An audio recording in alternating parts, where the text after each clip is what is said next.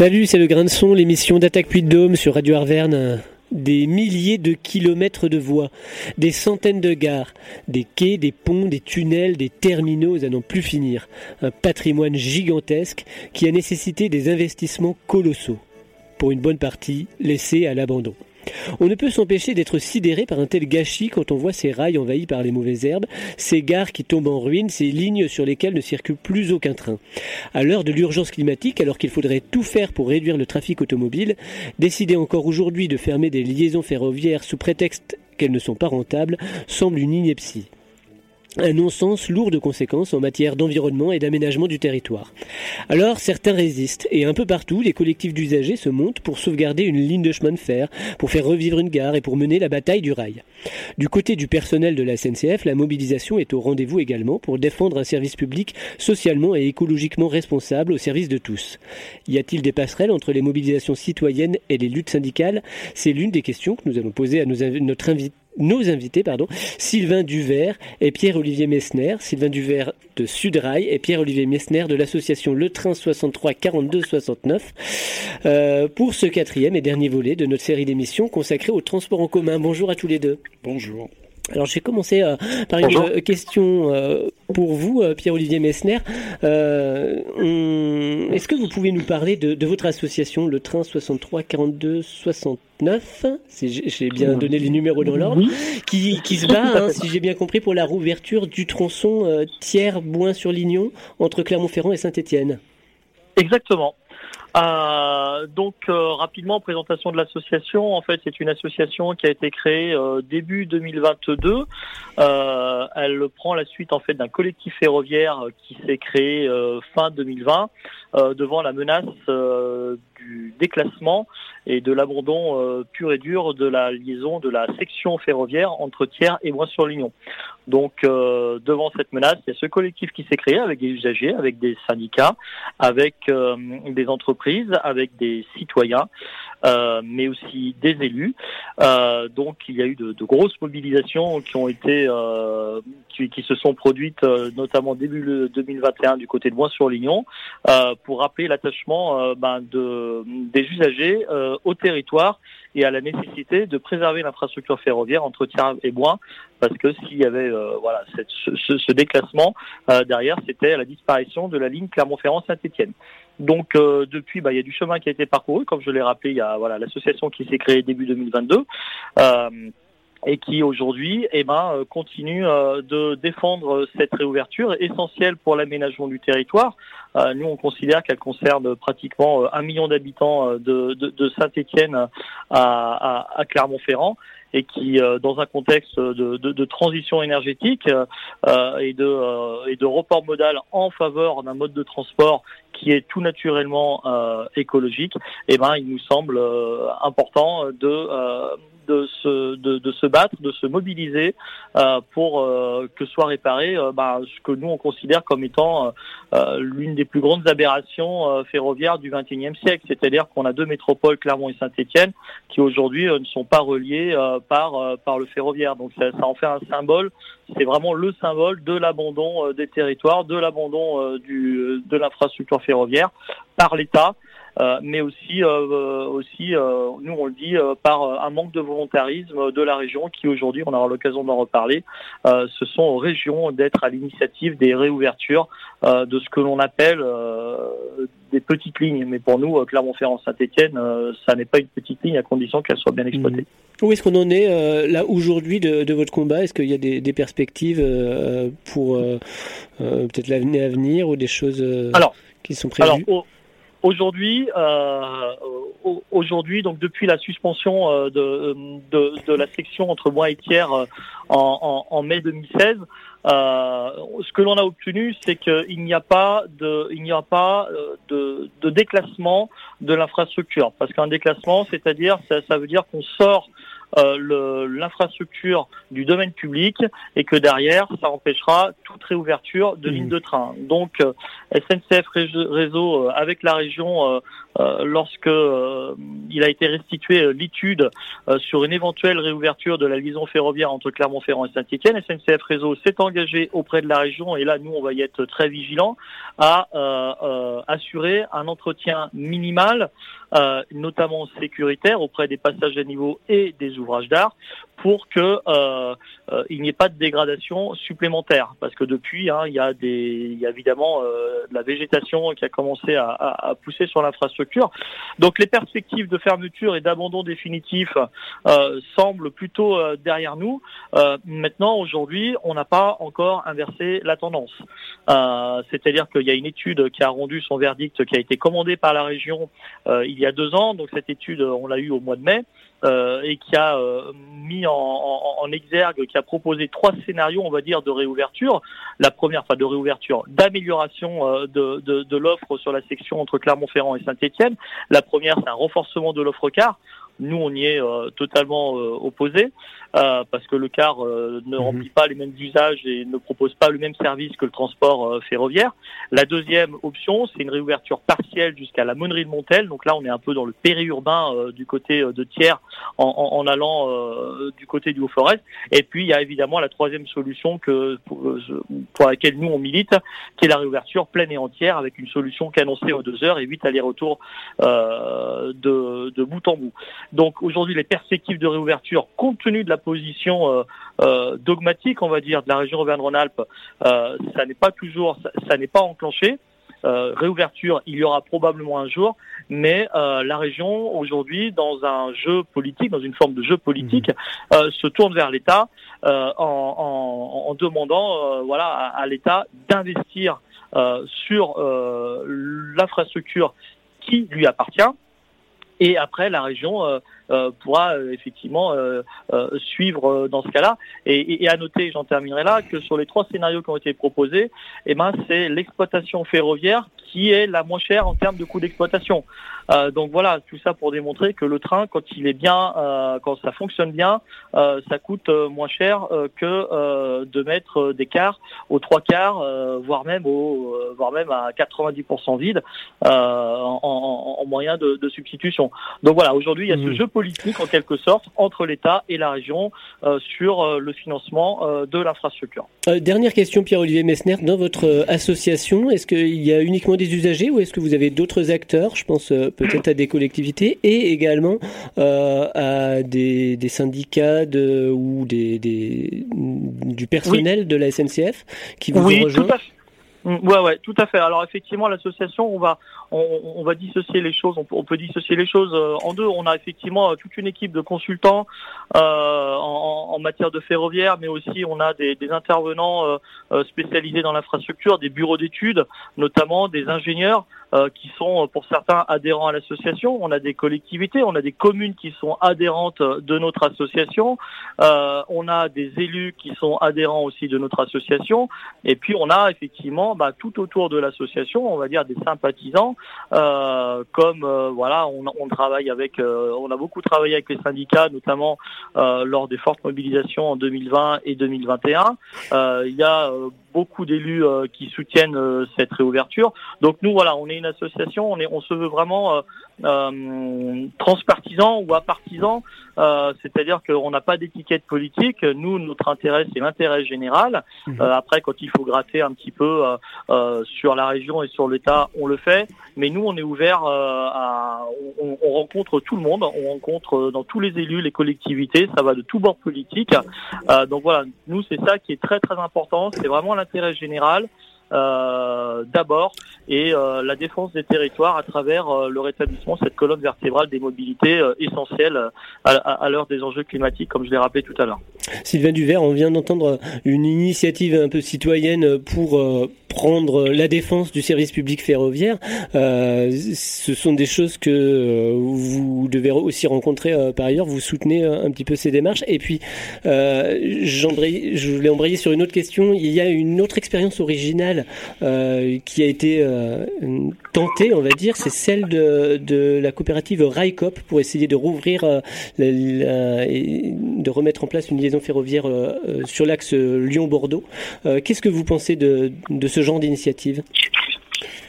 Bah écoutez, on va dire qu'à partir du moment où euh, on a bien euh, compris euh, globalement que l'intérêt du ferroviaire pour l'aménagement du territoire et pour nous les besoins des citoyens, hein, tout court, c'est quelque chose de, de, fondamental. Effectivement, qu'on va soutenir systématiquement toutes toutes les initiatives qui sont prises sur ces questions-là. on s'est déjà rencontré avec l'association dont Pierre Olivier est responsable aujourd'hui.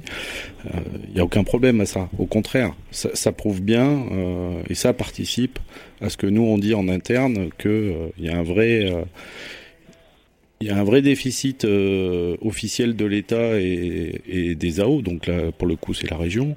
Mais il y a un désintérêt du ferroviaire aujourd'hui, qui est politique. Et tant qu'on n'arrivera pas à faire changer cette politique-là, on sera de plus en plus amené à ces situations-là. Après, concernant, euh, il y a quand même, concernant Raikop, comme vous mhm. dites, il y a encore une petite différence. C'est que là, on parle d'une ligne qui est suspendue, qui a été suspendue pour la simple et bonne raison que l'infrastructure ne pouvait plus supporter la circulation des trains. Et donc, on a mis la vitesse maximale de circulation à 0 km heure. C'est exactement ce qui s'est passé. Ce qui fait que du jour au lendemain, il n'y a plus de train. Pour ce qui est de Raikop, c'est complètement différent. C'est une ancienne ligne qui était dédiée à l'aménagement du territoire, qui a disparu, mais la ligne, la circulation ferroviaire, il y a encore des trains qui roulent dessus. Mhm. C'était simplement qu'elle a voulu faire ressusciter les fameux Lyon-Bordeaux euh, sur cet axe-là. Donc c'est pas tout à fait la même chose. Oui, c'est pas la réouverture d'une ligne, c'est la remise en place d'une liaison d'un service, voilà, avec euh, c'est complètement différent. Et est-ce que vous voyez ça plutôt euh, positif, euh, une gestion un petit peu par les citoyens, ou est-ce que malgré tout ça reste euh, de la concurrence à la SNCF et on n'est plus dans le service public? Si, si, on peut être dans le service public. Le principe de l'autogestion, c'est pas quelque chose qui nous fait peur à Sudrail, mhm. hein, ni à Solidaire, au contraire. Hein. si on peut avoir l'émancipation du patronat, on pense que on peut être tous bien meilleurs et plus utiles. Surtout l'argent qui sera mieux utilisé. Euh, non, aujourd'hui, on est parti vraiment sur un, sur un, système, mais euh, on, on, va pas se le cacher. Hein. On est sur des, des enjeux et c'est des détournements de fonds publics hein, qui sont engagés euh, complètement. Là aujourd'hui, la région Aura, je peux vous dire que on est à l'aube de signer une nouvelle convention entre SNCF et la région Aura euh, dans le projet, il n'est absolument pas question de, de rouvrir la ligne euh, de Saint-Étienne et Clermont. Absolument pas.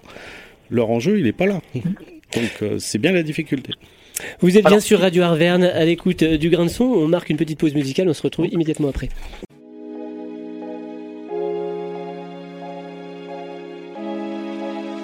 Spectre.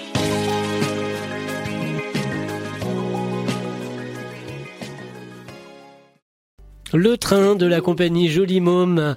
On est toujours avec euh, Sylvain Duvert de Sudrail et euh, Pierre-Olivier Messner de l'association Le Train 63 42 69 et on va tout de suite écouter le journal des bonnes nouvelles, Geneviève. Et eh oui, nous sommes nombreuses et nombreux à chercher des moyens de transport au quotidien qui soient plus économiques et écologiques que la voiture individuelle. Mais le problème, c'est que dans nos contrées rurales, l'accès au transport public est limité et les longues distances à parcourir par les habitants pour aller travailler ou faire leurs courses restreignent l'usage des mobilités douces comme le vélo ou la trottinette et le recours à la voiture s'y est ainsi généralisé et constitue le principal mode de déplacement. Mais des changements sont possibles. Comme l'explique l'ADEME, l'Agence de l'environnement et de la maîtrise de l'énergie, les collectivités territoriales ont des moyens pour développer les alternatives aux tout-voitures, même en zone rurale. Parmi les solutions qu'elles proposent, on trouve par exemple déployer un plan vélo motivant avec des pistes cyclables, des aides à l'achat de bicyclettes, des parkings sécurisés près des gares. Organiser un service d'autopartage pour encourager la location de voitures de particulier à particulier. Créer des parkings pour le covoiturage avec une signalétique claire. Mettre en place de l'autostop organisé. Cela peut être pertinent, notamment dans des zones industrielles, généralement peu desservies en transport en commun et où pourtant nombre d'employés viennent travailler. Et ainsi, encourager le déploiement de plateformes de covoiturage solidaire auprès de réseaux existants. Alors concrètement, à part la voiture, quelles solutions s'offrent à nous aujourd'hui, Auvergnat des zones rurales? J'ai envie de commencer par euh, Movici, la plateforme régionale de covoiturage. C'est un site internet qui met en relation des conducteurs et des passagers sur des trajets du quotidien, souvent entre le domicile et le travail. L'inscription et la mise en relation est gratuite, sans engagement. C'est donc pour ceux qui maîtrisent Internet très simple à mettre en place. Il y a bien sûr pour commencer les lignes de train et de bus. On observe d'ailleurs que des efforts sont faits pour développer l'intermodalité vélo-train. Depuis peu, en effet, des casiers à vélo sécurisés sont installés dans les gares de la ligne régionale.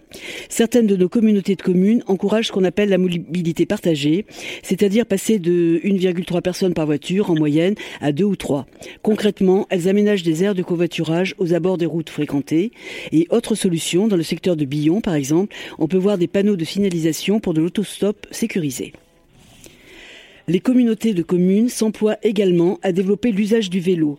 Elles travaillent sur des schémas directeurs vélo, elles développent petit à petit les pistes cyclables ou les zones aménagées pour les cyclistes et elles aident financièrement l'achat de vélos. Elles proposent des services de location de vélos électriques. Je souhaite faire un zoom sur le parc Livadroit-Forez qui travaille avec une vingtaine d'entreprises volontaires situées dans les zones industrielles de Feulé et Racine, Vertières, à changer les modes de déplacement des salariés. En 2016, le parc a mené une étude qui montre qu'à Feulé, sur 1300 salariés, 3% habitent à moins de 10 km de leur travail et pourraient ainsi utiliser le vélo. 5% pourraient utiliser le transport en commun et 15% pourraient faire du covoiturage. Selon le parc, le coût du transport en voiture individuelle, en tenant compte du carburant, des assurances, des frais d'entretien, représente de 15 à 30% du budget des salariés de ces zones, soit le deuxième poste de dépense derrière le logement et juste devant l'alimentation. Avec un tel potentiel, le parc Livardois-Forez a lancé l'idée de mettre en place des plans de déplacement interentreprises pour mutualiser les trajets. Enfin, la communauté de communes de Caire-Pradel, en Haute-Loire, et le Secours catholique de Souvigny dans l'Allier développent le transport solidaire. Elles mettent en relation chauffeurs bénévoles et personnes ne disposant pas de moyens de transport. On le voit, les alternatives commencent à émerger. Certes, il y a encore beaucoup de chemin pour une véritable transition dans nos modes de déplacement, mais on voit aussi que les collectivités, lorsqu'elles sont volontaires, peuvent être une vraie force de changement. Merci Geneviève. Euh, Sylvain Duvert et Pierre-Olivier Messner, on, a parlé dans cette chronique de multimodalité. Euh, il y a beaucoup de choses à faire euh, pour combiner le rail avec d'autres moyens de transport, que ce soit les wagons réservés aux vélos, la possibilité de charger sa voiture sur le train. tout sans parler du ferroutage, hein, on, va rester sur le, le, transport de voyageurs, mais tout ça reste très peu, voire pas du tout développé en France. comment, comment on explique ça? Ce qu'il y a, c'est qu'aujourd'hui. Euh, Sylvain Duvert Oui, pardon. Euh, ce qui se passe, c'est que aujourd'hui, euh, il y a toute une, diversité qui s'est installée euh, dans nos sociétés. C'est-à-dire qu'avant, on habitait très très près de notre lieu de travail, alors qu'aujourd'hui, c'est plus le cas. Et donc, euh, on a repeuplé nos campagnes depuis la deuxième guerre mondiale, alors qu'en fait on pensait pas, on pensait que tout serait en ville. Et euh, heureusement aujourd'hui qu'on est à nouveau euh, dans nos campagnes. L'intermodalité, euh, elle est possible, mais avec des vraies volontés. Et effectivement, on peut penser que demain, on va y arriver. Mhm. on va avoir des possibilités multiples. grâce notamment à l'amélioration technologique. Hein. on pense foncièrement que l'amélioration technologique sera incontournable à l'avenir. Maintenant, il existe déjà des choses, des réseaux, et donc à nous de les maintenir en état et de continuer à le permettre. Aujourd'hui, euh, dans la conception euh, des matériels de, transport collectif, il va falloir réfléchir aussi euh, à la suite. on a visité récemment quelques idées qui ont été proposées par par des spécialistes hein, du transport collectif il y a des choses à réfléchir. Pourquoi pas avoir un jour euh, au-dessus de Clermont-Ferrand et de la métropole, euh, on est entouré de petites collines sur la partie ouest, euh, pourquoi pas voir des téléphériques mhm. Je ne sais pas. Euh, on peut imaginer plein de choses. Peut-être que le tram il finira par passer devant la gare SNCF. Est-ce qu'on pourra euh, demain utiliser sa voiture euh, sur un tronçon de rail où il n'y a plus de circulation ferroviaire? Peut-être. Il y a des réflexions qui sont en cours et effectivement, on pourra certainement demain avoir une possibilité de, de se déplacer qu'on ne connaît encore pas foncièrement.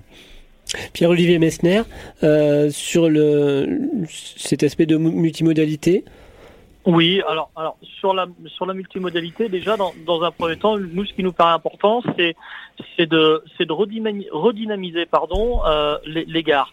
Euh, on, voit bien qu'il y a eu euh, beaucoup de gares, et notamment sur ce que l'on appelle des, petites lignes, mais, pas que, où il y a des guichets qui ont fermé, euh, il y a bah, plus d'agents de circulation, donc plus de possibilités de, croisement, notamment sur des lignes uniques.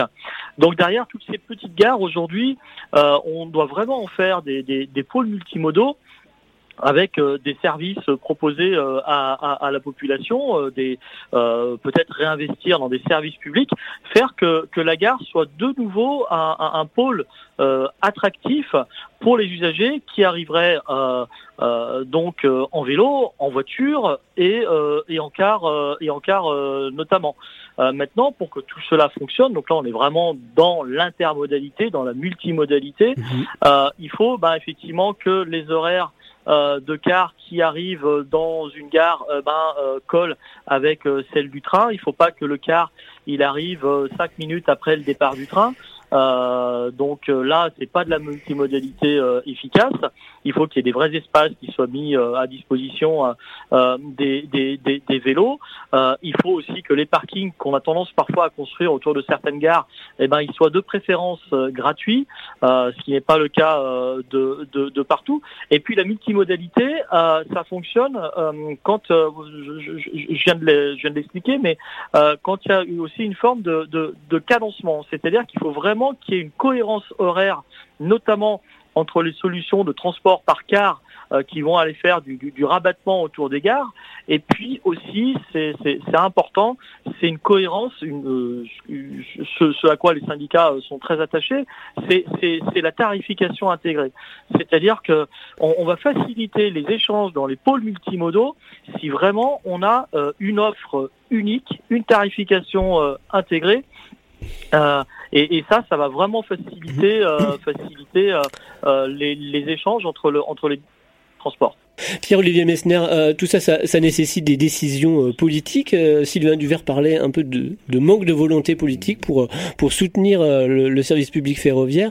moi, j'ai envie de vous poser la question, puisqu'on est dans les perspectives un petit peu, si on imaginait le, le service public ferroviaire idéal, on va dire, quelle place pour les, les, usagers, les collectifs comme, comme votre association, Pierre-Olivier, et, et pour les syndicats ou pour les, pour les, les travailleurs euh, dans la gestion de ce service public Alors oui. Euh, euh, comment imaginer le train de demain bah, Le train de demain, on peut l'imaginer un petit peu, même si la comparaison est, un petit peu n'est pas forcément évidente, tellement ils ont pris, permettez-moi l'expression, un train d'avance, mais on est un peu sur le modèle suisse, le train de demain, c'est un peu celui-là. Euh, c'est-à-dire qu'il faut qu'il y ait une offre consistante, il faut vraiment qu'il y ait un choc de l'offre euh, aujourd'hui sur notre euh, sur notre réseau ferroviaire. je parlais de la tarification intégrée. Mmh. Il y a aussi cette notion de cadencement. Ça, pour nous, c'est vraiment la, la, la, clé de voûte, on va dire, l'élément essentiel pour faire l'attractivité, enfin c'est ce qui constitue l'attractivité des usagers, c'est une offre cadencée, lisible, clair, euh, une tarification simple, euh, je viens, de le rappeler. Mhm. Et puis euh, voilà, toute cette notion de multimodalité. le train seul, ça ne fonctionne pas. Le train, il fonctionne si effectivement il est en interaction avec d'autres modes de transport. Avec une visibilité. Aujourd'hui, par exemple, vous prenez une fiche horaire, les fiches horaires papier, celles qui existent encore, eh ben c'est les fiches horaires les plus compliquées au monde pour les lire. Voilà. Vous avez mm. tous, euh, vous avez tous fait des nœuds dans le cerveau à chaque fois que vous avez voulu essayer de comprendre euh, l'offre euh, ferroviaire. Donc là mm. aussi, il y a une nécessité de simplifier énormément l'offre. Et c'est ce qui voilà nous permettra mmh. eh ben, de contribuer à pardon à la diminution des, des, émissions de gaz à effet de serre dont on sait qu'il faut qu'on arrive à une neutralité carbone d'ici 2050. Sylvain Duvert, juste pour conclure en quelques mots sur le, le, service public de demain. Mais le service public de demain, il faudrait déjà que les usagers puissent aussi se positionner mmh. sur les horaires qu'ils souhaitent. Mhm. notamment sur les, les grands axes, hein, même les petits axes. Aujourd'hui, euh, c'est nous, euh, notre entreprise, qui, qui, décide à quelle heure euh, le premier train va passer. Mais peut-être que si les usagers avaient capacité de se prononcer, on aurait des horaires qui seraient différents, justement. Peut-être plus long, plus, plus tôt, plus tard. Après, il faudra le personnel qui va avec et le matériel, ça, il n'y a pas de souci. Et puis, nous, pour aller plus loin, si on veut une vraie transition écologique et amener un vrai effort, il ben, faut la gratuité des transports collectifs. Et ça, on le revendique euh, haut et clair. On est en capacité euh, de fournir la gratuité des transports régionaux. Je ne parle pas des trains commerciaux euh, comme les TGV ou les intercités, mais sur les trains du quotidien, quand on va à l'école, quand on va au travail, ou même quand on se déplace, quand on a fini de travailler, qu'on est retraité ou autre, le train devrait être gratuit. Et je vous garantis, regardez sur le tram à Clermont-Ferrand les week-ends, il est blindé. Euh, mettez les trains gratuits, vous aurez plus de monde. Comme c'est le cas dans d'autres pays euh, en Europe euh, d'ailleurs. Sylvain Duvert de Sudrail et Pierre-Olivier Messner de l'association Le Train 63 42 69. Je vous remercie à tous les deux d'être venus au cours de, ces trois émissions pour nous parler du service public ferroviaire. Vous pouvez retrouver cette émission sur le site d'attaque puis 63sitesiteattaqueorg Euh, vous pouvez euh, réagir à cette émission euh, à l'adresse grain de. Toute l'équipe du Grain de Son vous souhaite de joyeuses fêtes de fin d'année. Nous allons nous-mêmes prendre quelques jours de vacances bien mérités. Certains d'entre nous partiront d'ailleurs peut-être en train, mais nous ne vous abandonnons pas complètement. À partir de la semaine prochaine, nous rediffuserons une série d'émissions que nous avions enregistrées l'année dernière sur le conflit israélo-palestinien, histoire de mettre en perspective et de mieux comprendre ce qui se passe en ce moment dans la bande de Gaza. Je vous laisse en attendant avec cette citation que je voudrais dédiée justement à tous les habitants de Gaza et à toutes les populations meurtries par les conflits un peu partout dans le monde. C'est celle du philosophe Raoul Van Eghem. Nous sommes les enfants d'un monde dévasté qui cessait à renaître dans un monde à créer. Devenir humain est la seule radicalité. Amis auditrices et auditeurs, nous vous disons à très bientôt.